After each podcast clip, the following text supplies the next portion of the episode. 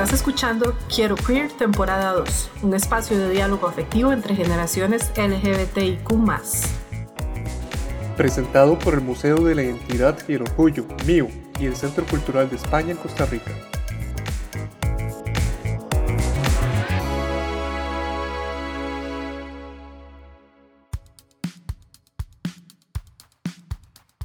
Hola a todas, todos y todes. Hoy tenemos un episodio más de Quiero Queer y nos acompaña don Jorge Murillo, quien es arquitecto y artista visual. Don Jorge, ¿cómo está? Muy bien. ¿Y ustedes? Muy bien. Bien, gracias, don Jorge. Le agradecemos muchísimo que haya aceptado nuestra invitación. Bueno, un gusto. Cuéntenos, don Jorge, para empezar, eh, ¿usted cómo se autoidentifica en su identidad de género y orientación sexual? Yo plenamente gay, o gay de pura raza, por así decirlo, como siempre he dicho. A pesar de que los tiempos en aquel entonces en que yo salí del closet y todo eran mm, un poco ásperos o más difíciles, este, yo siempre tuve muy clara mi, orientación sexual, entonces me hace gracia porque en el momento en que yo salí del closet, yo no tuve problemas con mi familia inmediata, por así decirlo, con mi mamá, con mis hermanos. Ya mi papá no estaba en ese entonces. Con quien sí tuve problemas fue con la familia periférica. Que serían como sus tíos y tías primos. Ajá. precisamente, sí. Pero no, sí, sí, yo soy gay, absolutamente. ¿Y desde qué edad fue que lo supo? Más o menos, este, podía andar entre los 13, eh, 14 años por ahí. Sí, ahí tuve algunas experiencias un poco, de las primeras experiencias que tuve en mi vida. Y tuve una experiencia con una persona que todavía sigue siendo muy especial para mí, eh, que fue la persona que me encarriló y me dijo, la realidad es esta y su sexualidad es esta. Y entonces como que me terminó de despejar el panorama. Yo este, nací, crecí en un pueblo allá en Guanacaste llamado Tilarán, y realmente, este, sí, la vida para un gay en, en, un lugar rural de esa índole era muy difícil, muy complicada. ¿Cómo qué tipo de obstáculos cree usted que se enfrentaba por estar en una provincia fuera de San José, por ejemplo? El bullying, eh, clásico bullying del chiquito, digamos, un poco fuera del estándar de, de la sociedad y el, el, que no andaba buscando la novia o esas cosas. Don Jorge, ¿y esta persona era, era otro chico? Esta persona que nos comentó, eh, que lo ubica un poco, ¿era otro chico o era una persona mayor? Eh, yo tenía 14, bueno, puedo hablar con toda... No tengo ningún, no tengo absolutamente nada que ocultar. Cuando este, yo conocí a esa persona, yo estaba en tercero del colegio, en el Liceo de Tilarán. Esta persona fue un presbítero que llegó al pueblo. Él se ordenó ahí en el pueblo y se quedó este, trabajando en el pueblo. Y por circunstancias de la vida, yo, digamos, nosotros nunca hemos sido ni muy, somos católicos, pero nunca hemos sido de una familia muy religiosa. Y por circunstancias de la vida, un día en un supermercado, la mejor amiga de mi hermana este, nos presentó. Y hola, ¿cómo estás? Bien, y vos, y que este, que el otro, te presento al nuevo padre en el pueblo, este, él es Jorge y el y, e hicimos química inmediatamente. Y de esa química surgió una bonita amistad, fuera de todo a que toda esa situación fea se le ha adjudicado mucho a, a, la cuestión de la Iglesia Católica por todos los abusos y todo eso que se ha dado. Y prácticamente con esa, con esa persona fue con la primera persona con la que yo hablé del tema este, directamente, sin, sin ningún... Y entonces esa persona me orientó, me dijo, no, es que, es que no, hay, no hay absolutamente ningún problema con, con, con el hecho de que, que, que, vos seas homosexual. Simple y sencillamente lo que tenés que hacer es vivir la vida como una buena persona y ya. Con quien, se, con quien uno se acuesta es problema de uno, no es problema del resto de la sociedad. Y, básicamente así, así empezó este, mi sexualidad. Hay poco tiempo mi papá murió y mi mamá este, tomó la decisión como de decir, vea, mijito, mejor usted en este pueblo no tiene nada que hacer, váyase para San José y entonces yo me vine para San José y ahí continuó un poco toda la cuestión del, del desarrollo de mi sexualidad como hombre gay. ¿Usted se viene a San José a estudiar o a trabajar? Sí, no, yo me vine a estudiar. Este, como mi papá murió, una tía mía que vivía por ahí tenía, este, bueno, sí tenía, ya se murió también. Tenía dos hijas que eran contemporáneas conmigo y ella quería, ya las dos hijas estaban en, en edad universitaria. Entonces, la tía esta compró una casa en San Sebastián y la tía fue y le dijo a mi mamá, mira, ¿no te gustaría mandar a Jorge a estudiar a San José y que en esa casa vivan entonces mis dos primas y yo? Y cada uno, las que van a la universidad, van a la universidad, yo voy, y los fines de semana yo me voy para allá. Y así, así fue como yo salí del pueblo, en realidad.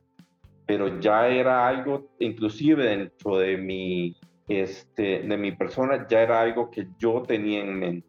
Simple y sencillamente mi mamá me lo facilitó. Yo sabía que yo no iba a tener mucho futuro ahí, ni como, ni como homosexual, ni como profesional. Por más que me gustara el campo, por más que me gustara la ganadería y esas cosas, pero inclusive fue, fue porque yo vengo de familia ganadera y entonces fue fue un pequeño debate ahí, pero fue algo que se superó con, con, con rapidez. ¿Y a qué universidad se viene? Yo este, terminé la secundaria eh, aquí en San José y después hice este, los exámenes para la Universidad de Costa Rica, pero sucedió que eh, por circunstancias de la vida yo apliqué para una beca y, y sin realmente hacer ningún esfuerzo. Fue así. A, a la mitad de los estudios este, generales, yo tuve que cortar mis estudios generales porque me fui para Bélgica. Y estuve en Bélgica de ahí, prácticamente fueron dos años y pico. Y de ahí lo que hice fue rodeé un poquito más por Europa. Después en, ese, en un interín en que yo vine aquí a Costa Rica, bueno, inclusive, no, no, mentiras. Antes de irme para Bélgica, yo entré a la Alianza Francesa y en la Alianza Francesa yo conocí a quien actualmente es mi pareja después de 35 años que han pasado. Y ahí lo conocí, yo me fui para Europa, nosotros nos mantuvimos en contacto y el día que yo regresé, de Europa ya definitivamente. En realidad quien me estaba esperando en el aeropuerto era él. Ya mi mamá sabía y mi familia inmediata ya sabían cómo estaba la situación y nosotros a partir de ese momento empezamos a vivir juntos y yo si acaso fui a visitar a mi familia a Tilarán como dos semanas después de haber llegado de Europa. Y ese tiempo que estuvo en Europa, ¿cómo siente usted que lo marcó en torno a aceptarse como, eh, como homosexual y poder decir libremente que tiene una pareja? ¿Cómo fue ese contraste, verdad, con, con el lugar de donde usted venía? En, en, realidad, este, no sé, yo siempre he pensado que he estado como iluminado por una estrella, porque en Europa conocí este, gente muy bonita, sin necesidad de tener que, que, forzar las situaciones, sino fueron situaciones que se dieron por pura casualidad. Y entonces eso más bien me ayudó como a formar una visión de mi sexualidad como yo, yo siempre lo he dicho como muy limpia, como muy depurada, una sexualidad como la que tienen los jóvenes hoy en día, que no era la misma sexualidad que tenían los contemporáneos míos en aquel entonces. E inclusive yo lo veo todavía hoy en día en algunos de mis primos que les costó muchísimo salir adelante con su sexualidad y que todavía arrastran como un poco aquel estigma feo del ser homosexual en los años 70, en los años 80. Y, a pesar que Bélgica es un país sumamente católico, es también un país este, muy liberal en, en esa cuestión. Sí fue interesante, además, este, yo como homosexual soy fetichista y yo vivía en el puerto de, bueno, un tiempo viví en el puerto de Amberes y en la calle donde yo vivía, al fondo de la calle, hay un bar que todavía existe, que es muy famoso, que se llama The Boots y, y, yo veía pasar a, a, a, los gays vestidos de cuero y me llamaba eh, me erotizaba demasiado realmente. Si bien yo todavía no tenía los, la mayoría de edad para poder irme a meter al bar, pero poco a poco ahí en, en, en las calles de Amberes fui conociendo a algunos, me empecé a relacionar con ellos, mm, me fueron introduciendo dentro de ese mundo o de, este, de, ese, de esa yo no diría su cultura, porque nunca me ha gustado esa palabra, pero como dentro de esa cultura de la homosexualidad y hasta el momento presente.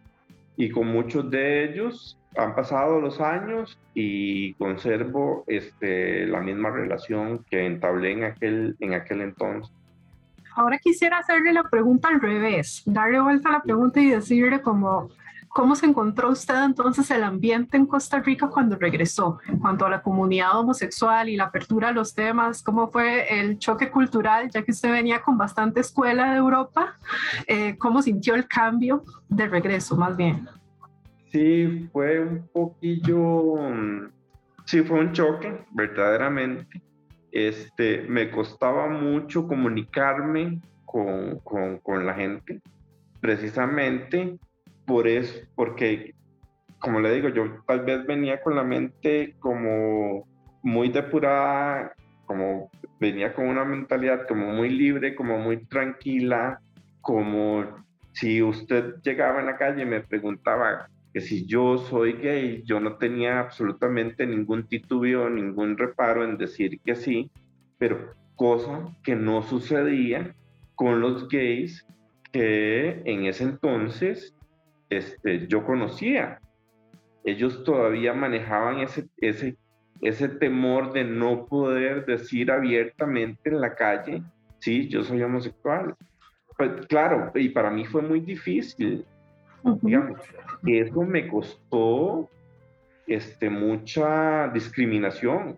Sí, se encontró un ambiente discriminatorio y e incómodo, me, imagino.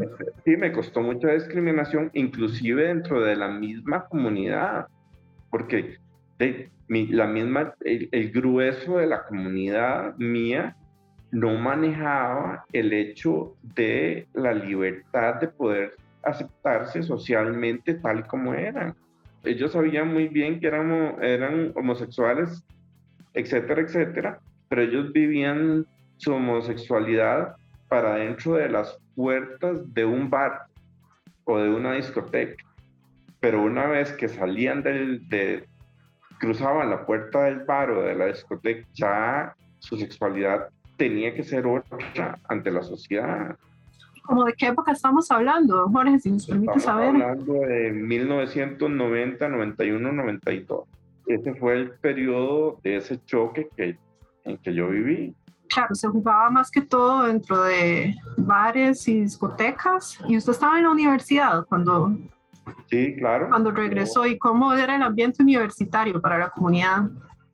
Se insinuaba, por ejemplo, este, mm, recuerdo que en, como yo partí la, los estudios generales, recuerdo que en la segunda mitad de, de los estudios generales, yo tenía un profesor gay y, y en algún momento sí entablamos conversaciones con respecto a, a la cuestión de, de la sexualidad, pero era una persona, evidentemente, con un nivel de escolaridad muy alto y yo siempre lo admiré precisamente por eso y yo siempre basté este, que su libertad precisamente estaba basada en ese alto nivel de escolaridad que él tenía. Y, y fue, y fue interesante, no fue, no fue una relación, fue una relación de amistad, no fue una relación muy extensa, el poco tiempo, este, no sé, se pensionó y se fue a vivir a la abuela y entonces ya perdimos contacto, pero, pero sí fue lo poco que nos relacionamos fue muy sustancioso en ese sentido. Don Jorge, ¿y esta relación que usted ha mantenido durante 35 años, usted cree que es, así, ha sido lo común en la comunidad? ¿O sus contemporáneos eh, se vinculaban con, con, las personas de otra forma? Eh, por ejemplo, como coloquialmente decimos, con ligues efímeros, ligues cortos de una noche. Para, yo he pasado por todo el espectro de, de ligues sabidos y por haber. Yo, porque yo tampoco he sido un santo. Yo, este, digamos, antes de conocer a mi pareja, me enamoré profundamente de un hombre, este, que realmente es toda una historia porque todavía en el día de hoy seguimos siendo amigos, pero mi situación en aquel entonces no era mi situación de ahora. Cuando yo lo conocí a él, él ya era una persona, este, un profesional formado con un buen puesto. Yo si acaso era un chiquillo que inclusive todavía ni siquiera tenía los 18 años. Y este, yo me enamoré, simple y sencillamente me enamoré y, y, en ese, y una de las razones por las cuales yo me fui para Bélgica fue por el gran desamor que tuve en ese momento. Y yo la única persona que, le, que con la que pude ir a llorar ese desamor fue con mi mamá. Y mi mamá fue este, como el, el detonante y la persona que me dijo, vea, mijito, mejor agarre sus cosas, vayas, porque la única forma en que usted pueda superar es, es yéndose. Y justo en ese momento, antes de irme, yo entré a la Alianza Francesa, porque no quería llegar a mudo, y fue ahí en la Alianza Francesa donde yo conocí a mi actual pareja justo antes de irme para olvidarme un poco, porque el, esta relación que tuve yo se terminó por el hecho que esta persona había conocido a alguien contemporáneo a él, que era profesional, era extranjero, estaba formado y, y fue un, un poco feo que te dijeran, vos siendo un carajillo de 17 años, al final de los 17, que te iban a dejar por alguien que ya estaba formado, que era un profesional, que este, que el otro, que taca, taca, que tenía un montón de cualidades, y que aparte de eso, en aquel entonces, trabajaba por una compañía gringa y se ganaba 10 mil dólares, que era una suma de dinero enorme para la época. Entonces, simple y sencillamente yo dije, no, aquí yo por más enamorado que esté, yo aquí no tengo, no puedo competir. Y así, y así sucedió. Y entonces así fue cuando, cuando yo me fui para Bélgica.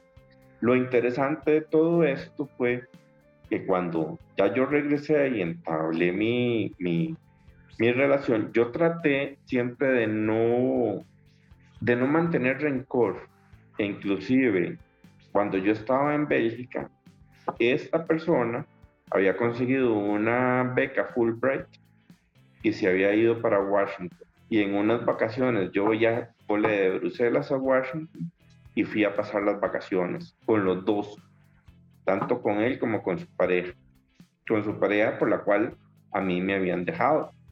Mi actual pareja llegó también porque mi actual pareja había estudiado en Washington. Y bueno, ahí la pasamos bien, compartimos bien y todo el asunto. Ya mi ciclo en Europa llegó a un fin, fue cuando yo regresé aquí y al poco tiempo me di cuenta que esta pareja que yo tuve inicialmente había tenido un fracaso estrepitoso con su hombre ideal. Ahí está bien. Lo dije, bueno, así es la vida. Pasaron unos años, un día por casualidad nos encontramos en la calle y como parte de las cosas que nos unieron fueron intereses comunes, a mí me gustaba mucho el arte, bueno, siempre me ha gustado mucho el arte y el arte es parte de mi vida, el arte y la arquitectura. Y precisamente yo me formé como arquitecto porque él deseaba que yo fuera arquitecto. Y bueno, está bien. Un día este novio, este primer novio que yo tuve, llegó a ser director del Museo de Arte Costarricense. Y me lo topé en la calle y me dijo, ay, hola Jorge, ¿cómo estás? Mira, yo le dije, bien, ¿y vos? Este, mm, qué dicha que te veo. Fíjate que tuve problemas en el museo y se me fue el museógrafo y vos sos la persona ideal para ocupar ese puesto. Entonces yo le dije, perfecto, está bien, yo con mucho gusto, reunámonos tal día en el museo, hablamos con el administrador, efectivamente, y yo entré a trabajar en el Museo de Arte. Me encantaba, yo estaba absolutamente realizado con el trabajo. Sucede que eh, pasado algún tiempo, el señor director del museo me decía, mira Jorge, es que necesito que hablemos, necesito que hablemos, necesito que hablemos. Yo le dije, bueno, está bien, hace días me venís diciendo que necesito que hablemos, pero no hemos concretado el sentarnos a hablar. Hablemos ahora, ¿qué es lo que quieres decir? Y me dice, mira, realmente, este, quiero pedirte perdón por haberte dejado. Yo en realidad nunca este, me imaginé que algo así me iba a pasar y además tenía como una inmediatez en mi vida como de resolver un proyecto y no te vi a vos como un proyecto de vida y que es calor. Y yo le dije, mira, yo a vos te estimo mucho, te quiero mucho, pero lo que pasó fue que no me valoraste por el simple hecho de que todavía no tenía una formación académica y me cambiaste por otro y me tuviste servido en bandeja de plata. Y ya ese amor que yo sentía por vos, yo ya lo maté total y absolutamente. Y además ya yo tengo una otra pareja y estoy bien y no voy a, a, a estropear un buen proyecto que tengo por regresar con vos, que yo no dudo que seas un excelente proyecto también. Y bueno, así fue como sucedió esa parte inicial de, de, mi vida. ¿Y qué más les, puedo contar de eso? E, entonces han sido como dos noviazgos. Mm, esos fueron como los dos noviazgos más importantes, sí, en realidad, sí, sí, sí, sí, digamos, te puedo decir que, que ese primer noviazgo que fracasó pudo haber durado unos nueve meses y el segundo noviazgo ya lleva 35 años. Con respecto a eso, en otra entrevista estábamos conversando eh, con otra persona que no es eh, como la forma en que nos ven a las personas de la comunidad, como gente que puede tener un, plan de vida, un proyecto, digamos, eh, a largo plazo, una relación larga. entonces, eh, nos llama mucho la atención que, que nos topemos este tipo de, de, casos, de situaciones de, de, relaciones de tanto tiempo. Eh, cuéntenos un poco, si gusta, cómo es esa relación, cómo han, cómo han llevado todo este tiempo juntos y, y qué es lo que usted querría como destacar de esta experiencia. De esta experiencia es, escucha, cómo escribir el, digamos, la entrega del amor, digamos, el amor incondicional, cuando uno siente que uno recibe amor inclusive a cambio de nada, que no hay, es que he escuchado mucho a algunas personas y que me ha llamado la atención, que me han, que me han dicho, pero es que no hay amor sin interés. Yo me pongo a pensar, no sé, tal vez no sea la visión que yo tengo, porque cuando yo conocí a mi actual pareja, Edgar, Edgar, este, decía, Edgar me lleva a mí nueve años y medio y ya Edgar era también un profesional hecho y derecho. Él es abogado y venía, cuando yo lo conocí, él venía llegando de estudiar, de sacar una maestría en Derecho Corporativo en, en UCLA y, yo estaba precisamente también en, en, en, hierba. Digamos, yo lo que estaba estudiando, yo venía sacando un bachillerato, todavía no había empezado una carrera universitaria, estaba aprendiendo francés para irme para Europa y, y él simple y sencillamente me brindó su amor, su amistad y nunca pensó en que si yo estaba formado, que si estaba al nivel de él, que si ganaba la misma cantidad de dinero que él ganaba, nunca pensó en eso, simple y sencillamente él me vio como lo que yo soy, como Jorge. A diferencia de, a diferencia de la otra relación que vino esa comparación fea, digamos, no sé. Y yo me fui y nosotros nos mantuvimos en contacto. Si yo les mostrara a ustedes el libro de cartas que debo de tener guardadas, y es una cosa así como de tres pulgadas de espesor.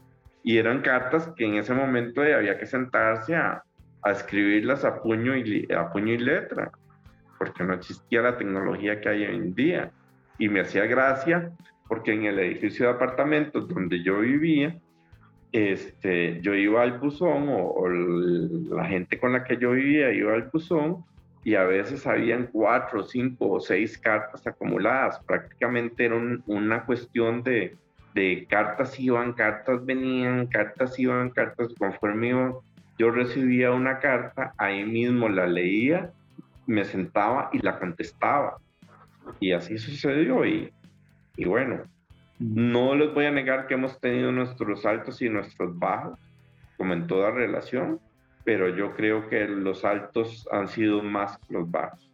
¿Cómo se sienten ustedes con el paso del tiempo en cuanto a la recepción de la sociedad, digamos, en cuanto a poder mostrarse? ¿Cómo han sentido el cambio que definitivamente ha habido uno? ¿Cómo lo han vivido? Ah, digamos, nosotros nos sentimos súper felices este, de todo, de cómo ha evolucionado Costa Rica y precisamente nos encanta eso de que, las generaciones nuevas no han tenido que sufrir lo que nosotros sufrimos para poder llegar a ser libres. Y entonces como que vienen ya con el camino allanado y que la mayoría de las generaciones nuevas no tienen, no han tenido ningún conflicto en salir a, a la vida pública y decir yo soy gay y, él es el que me gusta o él es mi pareja y, esas cosas que nosotros, inclusive, al menos yo no tuve ningún problema, como les digo, con mi familia inmediata. Mi familia periférica me decía, ay, tenés novia y, y cuándo te vas a casar y, y no te gustaría tener hijos. Y era como esa cuestión. Y después en el caso, me hizo mucha gracia porque en el caso de él, este, yo fui a la casa de él, conocí a los papás, conocí a la mamá y me acuerdo que un día la mamá llegó delante de nosotros dos y le insinuó a él y le dijo, ¿cómo lo tiene ese chiquito? Y, y este, claro, él era el único hijo varón y, y, ellos eran las personas que tenían en su mente que, eh, el, que era el hijo que se iba a casar el día de mañana y que les iba a dar nietos y todo el asunto. E inclusive esta casa donde nosotros vivimos actualmente fue una casa que los papás le regalaron a él siendo muy joven para que él ya cuando creciera, se casara y tuviera su familia, ya tuviera la casa asegurada. Entonces, era como el, como el patrón ese que ya, sin imaginarse que su hijo mayor iba a resultar homosexual. Claro, él tenía un gran peso depositado sobre, sobre sí, desde el punto de vista familiar. Sí, sí, pero no, no, les voy a decir una cosa, no fue algo que, que significó como un gran conflicto, ni para él ni para mí, digamos, más bien fue interesante porque un día la mamá de él, siendo yo, digamos, cuando nosotros apenas estábamos viviendo juntos, llegó y me dijo, Jorge, este, ese es el campo suyo en la mesa de mi casa. Entonces, no se dijo nada más. Y bueno, yo a decir una cosa, yo mi suegra la llegué a querer muchísimo. Mi suegra fue una... Qué divina historia. Ajá. Y, y, y muchas veces viajamos juntos y compartimos muchas cosas juntos. Bueno, para mí es, es una lástima verdaderamente que ella ya no esté con nosotros. Pero bueno, así es la vida. Sí, lo sentimos mucho. Hay un hermoso recuerdo. Sí, sí, en realidad sí.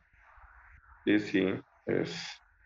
Y, igualmente por el lado de mi mamá, eh, mi mamá también nos llegó a querer a él mucho. Y yo creo que en el funcionamiento de, de en el éxito de una relación es, es importantísimo la aceptación de la familia por un lado, de la familia por el otro lado.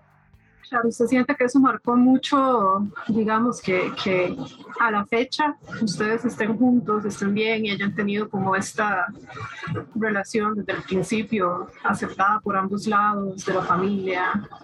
Sí, claro, absolutamente, este, absolutamente.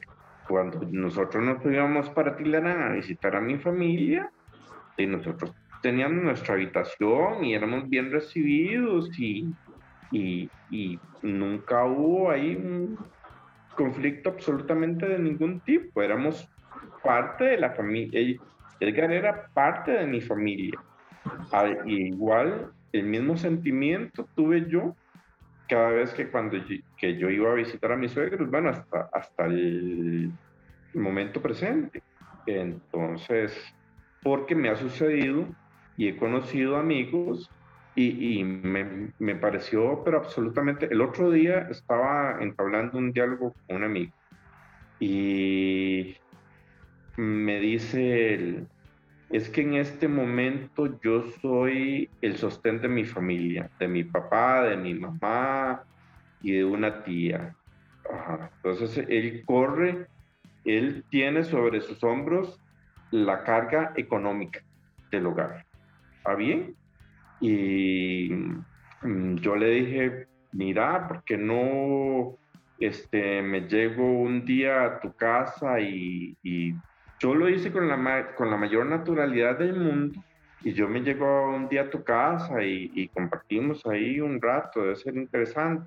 Y me dice, no, porque yo, a pesar que mis papás saben que yo soy gay, ellos no aceptan el hecho que yo tenga una relación o que lleve a mi novio a la casa de ella. ¿Cómo es posible?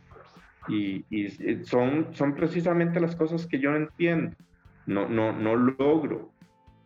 Nos alegra muchísimo que se hayan dejado ser y que sigan haciéndolo y que tengan estas, estas buenas experiencias con, con las familias y entre ustedes. Sí, no sé, sí, No sé si para ir cerrando le gustaría eh, contarnos algo más que cree necesario. Pregúnteme. Realmente es que eh, tengo tantísimo que, que, podría preguntar, pero prefiero, y que podría contar, pero prefiero que, me, que, que, ustedes me, me, lancen una pregunta, en realidad, algo que se les ocurra. ¿Tiene alguna anécdota graciosa? Anécdotas graciosas. Ah, sí. Este, me acuerdo una vez que, nos fuimos de viaje, mi suegra, mi, mi pareja y yo, y a mí me gustan mucho las plantas y nos fuimos a visitar a, una cuñada mía que vivía en Londres. Y cerquita donde vivía mi cuñada había un vivero. Y yo me fui a meter al vivero y compré un montón de matas. Y yo siempre trasegaba con, con, matas. Y me acuerdo, yo, yo siempre uso, como buen campesino, siempre uso botas vaqueras. Y entonces yo lo que hacía era sacaba las matas de la tierra, las empacaba bien y las metía dentro de las botas y las botas era el último elemento que ponían, el primer elemento que ponían en la maleta para que quedara todo bien cubierto de ropa sucia. Y me acuerdo que estábamos volando de Londres a Nueva York y yo venía con la valija llena de matas. Y a mí me detuvieron en Nueva York y me empezaron a, a revisar las valijas me acuerdo que me llega mi suegra y me dice, Jorge, yo a usted no lo conozco, porque, porque yo sabía que si me descubrían las matas, me iban a detener, me iban a multar y que se iba a hacer un conflicto. Y entonces ella salió corriendo y a mí el corazón se me salía.